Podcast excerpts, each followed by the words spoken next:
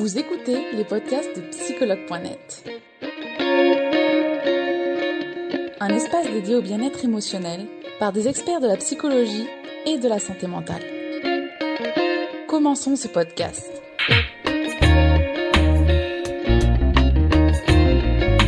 Merci beaucoup Gisèle. Euh, on va rentrer donc directement dans le vif du sujet et avant de commencer ce live, je vais te demander de te présenter aux utilisateurs et utilisatrices. Alors, je me présente, je suis Gisèle Jacta, je suis coach en développement personnel, je suis spécialisée dans la confiance en soi, la psychologie positive et la gestion du stress. Voilà, et euh, j'aide les personnes qui souffrent du fameux syndrome de l'abandon à, euh, à en faire leur force. Voilà. D'accord, merci, euh, merci Gisèle. Donc on va parler aujourd'hui donc de ce syndrome de l'abandon, comment en faire sa force? Alors Gisèle, justement, le syndrome de l'abandon, c'est quoi? Alors, le syndrome de l'abandon, alors c'est assez bête, hein, quelque part, c'est comme le titre l'indique, c'est tout simplement, ben, on a peur d'être abandonné. Voilà. Donc ça, c'est le syndrome de l'abandon. Alors, pour rentrer un peu plus dans le sujet, le syndrome de l'abandon, c'est la peur de ne pas être aimé, c'est la peur de n'être pas digne de recevoir de l'amour. Ça, c'est le syndrome de l'abandon. Donc, cette peur euh, va, va mettre en, place via différents comportements qu'on verra qu'on verra tout à l'heure. Alors pour ma part, j'ai remarqué que euh, il existait deux types de personnes qui souffrent d'abandon. D'accord. Et donc, euh, ces deux personnes, pour moi, il y a la personne qui a vécu réellement un abandon pur et dur. Donc, ça va être la personne qui, euh, par exemple, a été abandonné à la naissance.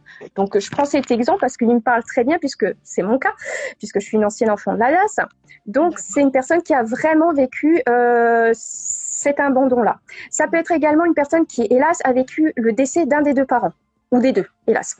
Ça peut être également une, une personne qui a vécu euh, un divorce, euh, des parents compliqués et que un des deux parents n'est plus là ou quasiment plus là.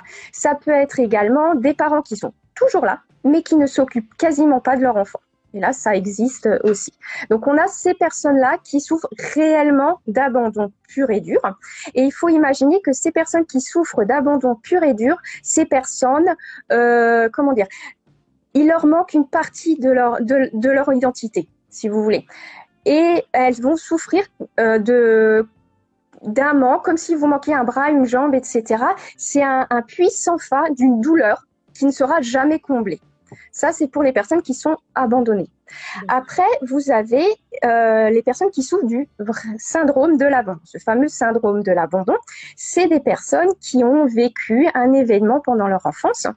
Euh, cet événement, euh, ça va être, alors on revient, divorce des parents. Pourtant, les deux parents sont toujours très présents, mais comme il y a le, roulement d'une semaine sur deux ou d'un week-end sur deux, etc., l'enfant ressent qu'il y a un manque de parents il y a un manque. Voilà. Ça peut être l'arrivée d'une petite sœur ou d'un petit frère qui est venu trop tôt, trop rapidement. Donc la maman est obligée de s'occuper plus du nouveau-né que de, que de, que de l'aîné. Donc ça peut être ça, ça peut être une mise en crèche trop rapide, euh, un début d'école pas trop préparé, ce genre de, choses. Et ça, c'est ce que peuvent souffrir les personnes qui souffrent de syndrome de l'abandon. Voilà. À savoir que ces, ces événements arrivent, donc on, on, entre guillemets, on peut dire, on attrape le syndrome de l'abandon euh, lors d'un événement qu'on a vécu dans sa petite enfance, dans son enfance, jusqu'à l'adolescence. D'accord. Voilà. C'est jeune quand même. C'est très jeune. Alors pour certains cas, c'est même dans la vie fétale. Pour certains.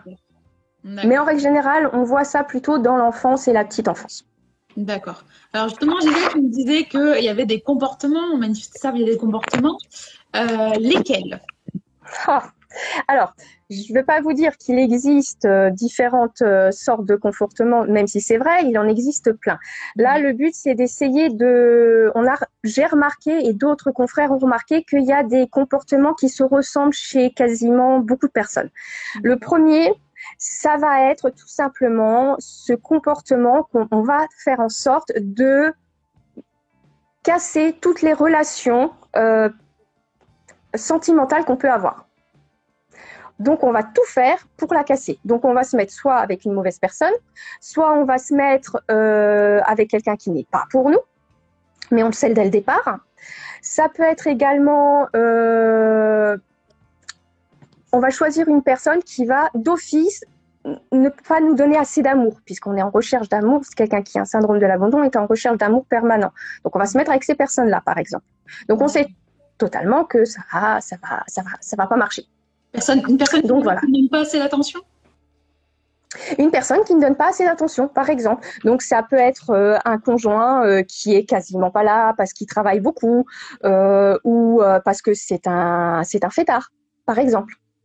Mais on le fait d'office, même si on sait qu'on a besoin de quelqu'un qui soit avec nous régulièrement, qui nous, qui, qui nous apporte des, des signes d'attention, d'amour, etc. Mais on va tout faire pour choisir quelqu'un d'autre. D'accord.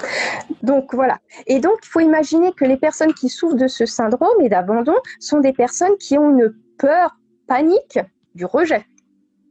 D'accord. Donc voilà. Alors, et ces peurs paniques va rentrer dans n'importe quelle situation du quotidien, quotidien comme professionnel. Donc c'est quelqu'un qui va bien sûr avoir peur d'être rejeté par un ami.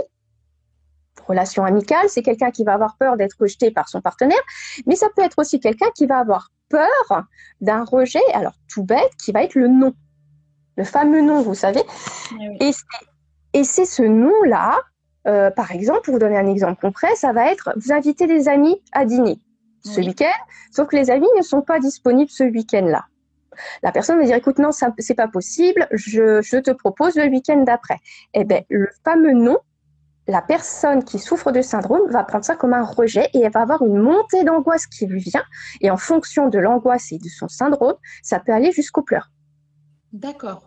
Ah, Ça va très loin. Ça peut être tout simplement aussi des personnes, vous avez, vous étiez en week-end avec des amis, les amis reprennent le train pour rentrer chez eux, pour reprendre la vie normale, le travail et autres. Le fait que la personne rentre dans le train et part, c'est aussi euh, vécu comme un abandon pur et dur. Voilà. Et donc après, vous avez d'autres comportements qui peuvent être la jalousie, euh, ça va être aussi euh, la boulimie, la dépression, euh, ça peut être l'addiction également. Il y a des personnes, celles qui souffrent beaucoup, vont avoir des problèmes d'addiction, par exemple. Donc ça va être des addictions médicaments, addictions boissons, alcool, et, euh, même nourriture, d'où la boulimie, etc. Donc il y a, il y a vraiment ça qui, qui rentre euh, en ligne de compte également au niveau des différents comportements. Alors il y en a plein d'autres encore, hein.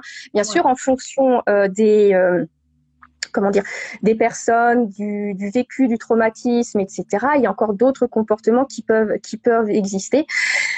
Mais ça, c'est on va dire, c'est ce qu'on retrouve souvent chez, chez les personnes. D'accord. Et finalement, est-ce que ces comportements d'auto-sabotage, ils sont conscients ou inconscients? Complètement inconscient. D'accord. complètement inconscient. Le but euh, pour la personne qui manque de confiance en soi, elle se sabote de façon inconsciente pour se prouver à elle-même qu'elle n'est pas digne d'être aimée. C'est tout bête. C'est tout bête, mais mais voilà, c'est comme ça. Donc on rentre en ligne de compte et on montre que ben, on n'est pas digne d'être aimé.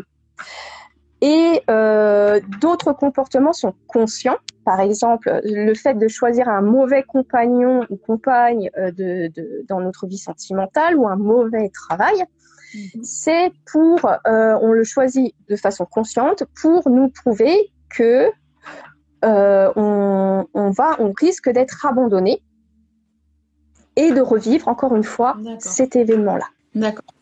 Merci Gisèle déjà pour tout, tout ce que tu nous apporté. Alors justement, quels sont tes conseils maintenant pour faire de ce sentiment d'abandon une force? Alors, pour faire euh, de ce sentiment d'abandon une force, il y a une chose que moi je, je travaille en séance, que je trouve qui marche très bien en fonction des personnes. Alors, il faut juste savoir que c'est quasiment le même protocole pour les personnes qui sont abandonnées que pour les personnes qui souffrent d'abandon. C'est quasiment le même protocole.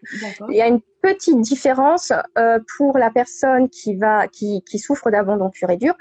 Euh, il y a un petit rajout qu'on fait en plus. Il faut juste, euh, je reviens juste un peu dessus, mais il faut voir que la personne qui souffre d'abandon souffre d'un manque qui est réel. D'accord? Donc, euh, à la différence de la personne qui a un syndrome de l'abandon, mhm. elle n'a pas réellement été abandonnée. C'est l'enfant qui pense, en fonction de l'événement, qu'il a été abandonné. Donc, la souffrance n'est pas la même. L'impact de cette souffrance n'est pas du tout la même. Euh, c'est très important de, de, voir ça en ligne de compte. Ça veut dire que quelqu'un qui a été réellement abandonné dans la vie ne guérira pas de son abandon. Il va en faire une force, mais il ne guérira pas. Je dis bien guérir, c'est comme une maladie. Vous prenez les cachets, le traitement, ça y est, c'est bon, vous êtes guéri. La personne qui est abandonnée ne guérira pas. Elle va en faire sa force. C'est là où elle va en prendre quelque chose de positif de ça. À la différence d'une personne qui souffre de syndrome de l'abandon, elle va guérir complètement. Alors comment on fait? Tout simple, c'est vraiment très simple. On commence différentes phases. La première, c'est on trouve l'origine de notre abandon. Alors, vous allez me dire, quelqu'un qui a été abandonné, naissance sous X, c'est assez rapide, hein, on trouve, c'est vite Par contre, quelqu'un qui souffre du syndrome de l'abandon, là, il va falloir faire un peu de recherche. En général, on fait des recherches avec les parents également. Euh, voilà, savoir à quel moment euh, j'ai eu un comportement différent. Est-ce que ça a été à l'entrée de la maternelle? Est-ce que c'était à la crèche? Est-ce que c'était à l'arrivée des parents, euh, d'un nouvel enfant dans la famille, etc. Quel est quel est pourquoi. Donc ça, on le trouve. Une fois qu'on a trouvé ça, on va essayer de savoir qui on est. D'accord? Parce que souvent, j'ai remarqué que les personnes qui souffrent du syndrome de l'abandon ou qui souffrent d'abandon pur et dur, quand on leur demande qui ils sont, ben, ils sont le syndrome de l'abandon. Ils sont rien de plus. Donc le but de ce travail-là, c'est de dire qu'ils sont autre chose que le syndrome de l'abandon et surtout de dire qu'ils ont des qualités, des atouts en plus que de ce syndrome. Une fois qu'on a trouvé qui ils sont, on va, ils doivent accepter l'autoportrait qu'ils ont devant, devant eux, devant leurs yeux. une fois qu'ils ont accepté cet autoportrait, on va pouvoir analyser leur comportement. Est-ce que c'est un comportement régulier, irrégulier? Quel est le type d'angoisse? Est-ce qu'elle est forte ou pas? Quand, Quels événements provoquent le syndrome de l'abandon? Etc. etc.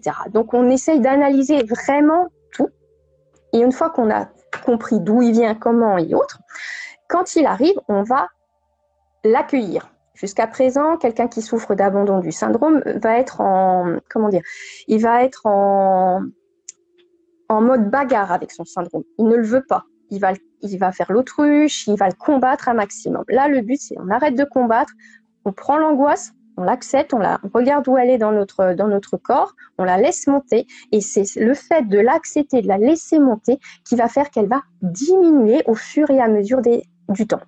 Donc à chaque fois qu'on ressent cette, cette angoisse, on va l'accepter pour la faire diminuer et on va se féliciter de son avancement par rapport à, à ce travail-là. Et c'est important de se féliciter parce que l'inconscient va enregistrer tout simplement le fait qu'il a, euh, a fait une avancée tout simplement par rapport à sa problématique. Et pour quelqu'un qui souffre du syndrome de l'abandon, ça s'arrête là.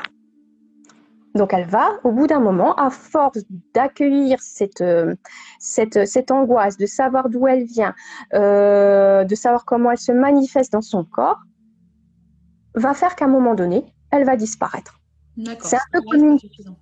Voilà, ce sera suffisant. C'est comme une, une, phobie, comme on dit. C'est le même principe. On va le traiter plus ou moins de la même façon. Par contre, quelqu'un qui est réellement abandonné, il va falloir rajouter quelque chose de plus. Et ce plus, tout simplement, c'est la résilience. Résilience de mon syndrome de l'abandon. Qu'est-ce qui fait que depuis que je suis toute petite, je suis depuis tout petit, qu'est-ce qui fait que euh, je, je, suis toujours mm. debout? Qu'est-ce qui fait? Et chaque personne qui a été abandonnée depuis tout petit a une phrase qui se dit en boucle dans sa tête, sans s'en rendre compte, hein, mais c'est un live motif qu'on a. Pour ma part, par exemple, ce live motif, c'est je ne veux jamais ressembler à ma mère biologique. Jamais. Je ne veux jamais descendre socialement comme elle, puisqu'elle venait d'un niveau social très bas. J'ai d'autres clients qui, disent euh, je veux montrer à mes parents que je suis mieux qu'eux, je suis plus fort qu'eux, j'ai pas besoin d'eux, par exemple. Montrer à d'autres, dire je me suis fait tout seul, j'ai pas besoin d'aide, j'ai pas besoin de vous. C'est cette force-là. Donc prendre cette force-là et se dire ben, Je suis forte en fin de compte. Je suis pas faible, je suis fort.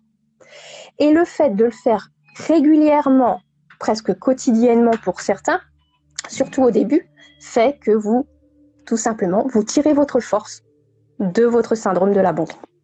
D'accord. D'accord. Merci Gisèle. Je vois que ce que tu as dit a beaucoup parlé de Jazazi qui me dit euh, pourquoi ça me provoque des larmes ce que vous me dites?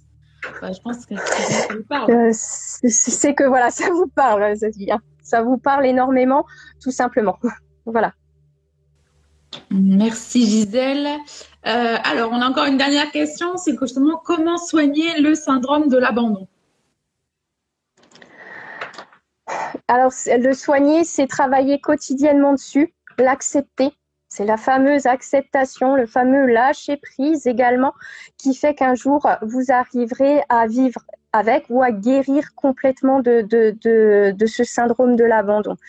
Euh, ça se fait pas en cinq minutes, entre guillemets, non plus. Il faut du temps. Et, il faut accepter qu'il va vous falloir du temps pour en faire votre force et, euh, et surtout vous dire que il y a vraiment possibilité de s'en sortir. C'est surtout ça. Voyez le côté positif qui est devant vous. Euh, chaque petit pas que vous faites vous amène euh, à la guérison ou à l'acceptation de votre, votre syndrome, tout simplement. D'accord. Merci beaucoup Gisèle. Déjà, je vais regarder euh, maintenant les questions qui ont été posées depuis ce matin. Alors, sur ce syndrome de l'abandon, il a fait beaucoup parler. Hein. Euh, alors, euh, alors, avant même de naître, je n'étais pas désirée. Comment fermer le mieux possible cette blessure d'abandon? Il ne faut pas la fermer. Ça, c'est la première chose. Il va falloir l'accueillir. plus vite vous l'accueillerez, plus vite, euh, vous, euh, vous vivrez en paix euh, avec vous-même. Vous aurez un sentiment de, de détente qui va vous envahir. Vous serez plus en confrontation tout le temps parce que le fait de se fermer, moi j'appelle ça le fameux syndrome de l'autruche. Vous savez la tête dans le sable. j'aime j'aime pas spécialement ce côté-là. Ah, prenons ce qui vient. Euh, même si ça fait mal, je dis pas le contraire, hein, je, sais de quoi je parle, ça peut faire très mal. Plus vite vous l'accepterez, vous, vous mettrez en relation avec, plus vite cette douleur va s'estomper. Vous allez, par exemple, pour vous donner un exemple concret, parce que je suis très imagée même dans mes séances de coaching, c'est que quand vous êtes contre, vous combattez, vous allez combattre pendant des heures, voire des jours. Mm. Quand vous acceptez, votre angoisse va monter et elle va durer quoi? Allez, 10 minutes, un quart d'heure. Mm. Et après, vous serez tranquille. Donc, le ratio, accepter, vous aurez moins mal, euh, c'est mieux. D'accord. Merci Gisèle pour ces conseils. Euh, on avait une question aussi en ligne que j'ai vue. Alors, euh, rester Elsa qui nous dit rester célibataire fait-il partie des réactions face à la peur de l'abandon? Oui, oui, c'est le problème de l'engagement, fameux engagement, euh, voilà. Donc, euh, alors après, rester célibataire, oui. Est-ce que cette personne papillonne à droite, à gauche? C'est possible aussi. Mais c'est vrai que quelqu'un qui a peur d'être abandonné ne va pas s'engager dans une relation, quelle qu'elle soit. Donc, euh, elle préfère de base rester seule, rester célibataire et ne compter que sur elle-même. Quelqu'un qui souffre d'abandon, en règle générale, aime bien compter sur elle-même. D'accord. Il y a Léa qui nous dit Est-ce que c'est possible de ne plus ressentir aucune douleur du passé? Euh, Léa, j'aimerais vous dire oui. j'aimerais réellement, sincèrement vous dire oui. Euh, je vais vous dire qu'elles vont diminuer. Tout dépend ce que vous avez vécu. Tout dépend des traumatismes que vous avez vécu euh, pendant votre passé. Euh, ils vont, ils vont diminuer au fur et à mesure. Plus vous, plus vous travaillerez dessus, vous aurez compris euh, ce qui s'est passé, que vous aurez tiré une force de ce qui s'est passé dans votre passé, hein, quel que soit l'événement hein, qui s'est passé. plus vous irez mieux. Vous ne guérirez pas forcément, mais vous allez en tirer votre force. N'oubliez pas que tout ce qu'on vit dans le passé, c'est notre force d'aujourd'hui et c'est ce qui fait surtout notre différence par rapport, euh, par rapport aux autres. Donc, euh, je suis plutôt en train de dire accueillez-le, c'est votre force, c'est votre atout et ne l'enterrez pas trop. Même si ça fait mal, je sais. Merci Gisèle pour ce beau message que tu nous transmets. Il y a aussi Sandrine qui nous dit euh, comment faire pour qu'un homme que j'aime m'ouvre son cœur? Il me demande du temps parce qu'il a souffert et je ne veux pas le perdre. Respecter son temps. Alors, si vous avez besoin de savoir combien de temps, essayez de voir avec lui si lui est capable de donner un timing, ce qui n'est pas forcément le cas. Euh, respecter sa demande. S'il a vraiment souffert pendant son enfance, euh, montrez-lui que vous êtes présente pour lui, que vous l'accompagnez. Ne le brusquez surtout pas parce que ça va être machine arrière. Il va partir, il va prendre peur. Homme comme femme, hein, c'est exactement le même fonctionnement. Il risque de partir, de se refermer. Euh, et de si cette personne souffre d'abandon, on va tout faire pour casser la relation. Donc douceur, et euh, montrer qu'on est là pour lui et qu'on essaye au mieux comme on peut de comprendre euh, ce qui ce qui vit. D'accord. Merci Gisèle. Alors c'est intéressant. Euh, ici on a bonjour depuis ma naissance. L'abandon est omniprésent. donc ici la personne a vécu le décès de sa jumelle. Alors comment on peut faire ici pour pour pour survivre finalement, enfin survivre, dépasser ce syndrome de l'abandon? Ah, la, la, la, ouais. décès, le décès de sa jumelle, c'est très très compliqué également parce que euh, il y a une relation qui a existé euh, dans la vie fétale. C'est ce que je disais tout à l'heure. Hein. On peut avoir un événement, le fameux événement euh, d'abandon, le fameux syndrome de l'abandon vécu pendant les pendant sa vie fétale. donc voilà. Donc c'est assez assez compliqué de le vivre. C'est exactement le même procédé que pour les autres. C'est alors vous connaissez l'origine déjà. Ça, c'est déjà une bonne chose. Et maintenant, il va falloir que, euh, que vous arriviez à savoir qui vous êtes, quelles sont vos qualités, vos forces, vos atouts, et pas seulement le fait d'être la jumelle de quelqu'un et euh, essayer d'accueillir et de d'analyser votre votre syndrome comment il, se manifeste quelles sont les actions que vous mettez en place quel est votre mode de fonctionnement euh, que vous mettez en place. C'est vraiment important de comprendre votre fonctionnement pour pouvoir euh, accepter et faire une force de, de, de, de, cet abandon, tout simplement. D'accord. Merci Gisèle. C'est vrai qu'on n'en parle pas souvent euh, des, des frères sœurs qui perdent leurs leur jumeaux à leur après, parce qu'on se dit souvent que je pense que finalement ça n'a pas beaucoup d'impact, que le, le jumeau n'a pas connu l'autre, donc voilà. Mais effectivement, si il y a une vie intra-utérine qui est il y a une vie qui est quand même bien là intra-Turine et euh, et il y a réellement ce manque hein, parce que j'ai j'ai connu deux trois deux trois personnes en tant qu'amicale mais aussi dans mes clients qui ont qui ont hélas perdu euh, le, le, le, le, le frère ou la sœur jumelle. Euh, et ben, même que ça soit des vrais ou des faux jumeaux hein, c'est exactement le, le, même ressenti. Ils ont vraiment l'impression j'ai remarqué qu'ils ont le, le le même manque que un, un, un enfant qui a pas son parent je trouve que le manque se ressemble assez. D'accord. C'est un puissant fond, une douleur, quelque chose comme s'ils n'étaient pas finis. Comme si, alors c'est pas péjoratif hein, quand je dis ça, mais comme s'il manquait une partie euh, de, de leur, de, au corps, de, à, leur corps tout simplement. Donc ouais. D'accord. Merci d'en parler, Gisèle, c'est très intéressant. Alors on va faire encore une ou deux questions. Alors, je repousse les gens ou je les diabolise car je pense que personne ne tient à moi. Est-ce que ici j'ai ce syndrome de l'abandon? oui, oui, oui, oui. Hélas, oui, vous, vous avez vraiment ce syndrome de l'abandon. Pourquoi? Parce que de base, vous repoussez les gens. Donc, quelqu'un qui a ce problème de syndrome de l'abandon a un problème par rapport à ses relations sociales quelles qu'elles soient. Il y a sentimentales, mais aussi les relations sociales, amicales, professionnelles également. Donc c'est quelqu'un qui va les, les, repousser et qui va chercher chez les autres leur, la moindre faille ou le moindre petit euh, élément qui leur permettrait d'avoir raison.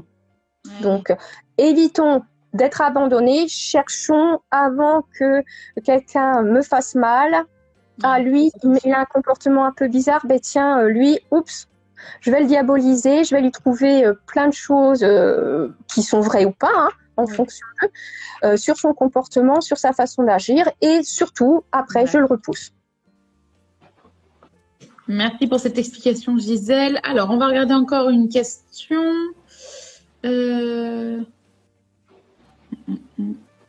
Alors, comment aider un enfant qui souffre du syndrome d'abandon ou de l'abandon? Est-ce qu'on peut aider quelqu'un? Oui, alors plus tôt, on vient en aide, mieux c'est. Aujourd'hui, j'aide beaucoup des clients qui sont adulte. Donc, il faut savoir que quand vous souffrez d'abandon euh, ou du syndrome de l'abandon, plus vous attendez, plus le syndrome s'installe. D'accord? Cette peur rentre, euh, peut même être, euh, pour certains, euh, transformée au fur et à mesure des années en angoisse très profonde. Donc, plus tôt on aide un enfant, mieux c'est. Donc, pour ça, le mieux, c'est de se faire aider avec, par une personne qui est spécialisée dans l'abandon et dans le syndrome de l'abandon. Alors, je précise, c'est hyper important parce que euh, il faut que la personne arrive à comprendre comment fonctionne à l'intérieur de, de, de, l'enfant cette peur. Comment elle évolue, comment, où elle prend ses, ses, ses fondements, ses bases, etc. C'est hyper important. Donc le professionnel qui doit vous aider doit être vraiment spécialisé dans, dans l'abandon. Donc ça, c'est quelque chose de très important. D'accord. Et est-ce qu'ici le parent finalement va venir en thérapie avec son enfant ou c'est l'enfant tout seul qui, euh, qui, Alors ça va, ça va, ça va dépendre de ce que souffre l'enfant. Mais en règle générale, on va d'abord prendre l'enfant, on va travailler avec l'enfant et on va faire euh, des réunions euh, avec les parents pour voir. Donc, mais on aime bien en règle générale voir aussi le parent ou les parents en fonction de ce que va nous dire l'enfant. On aime bien avoir l'enfant seul, comme ça il est face à une personne neutre et surtout il va être libre de s'exprimer comme il veut. Quand il y a papa, maman, on ne veut pas leur faire mal, surtout si on souffre de syndrome de l'abandon. On ne veut pas euh, leur montrer encore plus euh, que euh, on risque de ne pas être aimé ou, ou autre. Et on ne veut surtout pas les blesser, donc on va se taire. Donc c'est mieux d'avoir l'enfant en consultation au départ seul et après, on voit les parents pour qu'on mette en place un travail qui se fait également à la maison. Comme ça, le parent peut aider l'enfant. Mais il y, a, un travail qui se fait d'abord avec l'un, après avec les deux. D'accord. Merci euh, pour cette réponse très complète, euh, Gisèle. Et euh, ben, on en a fini pour aujourd'hui sur ce syndrome de l'abandon. Il y avait d'autres questions, mais bon, malheureusement, il faut savoir les choisir. Et je rappelle à, tous et à toutes que, bien évidemment, si vous avez d'autres questions pour Gisèle, n'hésitez pas, vous pouvez lui les poser directement sur son Instagram ou sur son profil de consultation, donc sur psychologue.net, je vous le rappelle. Le petit lien, il est en dessous. Gisèle, je ne sais pas si tu as autre chose à rajouter pour parler de ton cabinet ou de toi-même. N'hésite pas. Alors, moi, je suis en Alsace. En Alsace, j'ai mon cabinet en Alsace. Alors, euh, du côté de, du, du Haut-Rhin, côté de Mulhouse, à Sosheim, je consulte bien sûr en cabinet, mais je consulte également en visio puisque j'ai des clients un peu partout euh, en France. Voilà. Donc, euh, n'hésitez pas à me contacter en fonction de, de, de de vos envies de travailler sur tel ou tel sujet. Je vous accompagnerai bien sûr avec très très grand plaisir pour euh, vous aider euh, bien sûr soit sur le syndrome de l'abandon mais sur euh, d'autres thèmes également où je peux vous aider à, à, évoluer dans votre développement personnel. Voilà. Merci Charlotte à toi pour pour pour ce live, pour ces questions et autres. Merci Merci à tout le monde d'avoir euh, regardé ce live, à vos questions. Donc voilà, comme tu disais, n'hésitez pas, posez-moi vos questions, je vous répondrai avec grand plaisir. Euh, voilà. D'accord, merci beaucoup Gisèle, euh, merci d'avoir accepté de faire ce live et merci pour ton conseil que tu nous as donné. Je te laisse quitter ce live avec la petite croix qui est au-dessus de toi normalement. Ça marche, merci. Bonne journée à tous, au revoir. Belle journée Gisèle. Nous espérons que vous avez aimé le podcast d'aujourd'hui. Souvenez-vous que tous ces sujets sont disponibles sur notre site psychologue.net et que vous pouvez également voir la vidéo complète sur l'Instagram TV sur psychologue.net. Rendez-vous dans notre prochain podcast.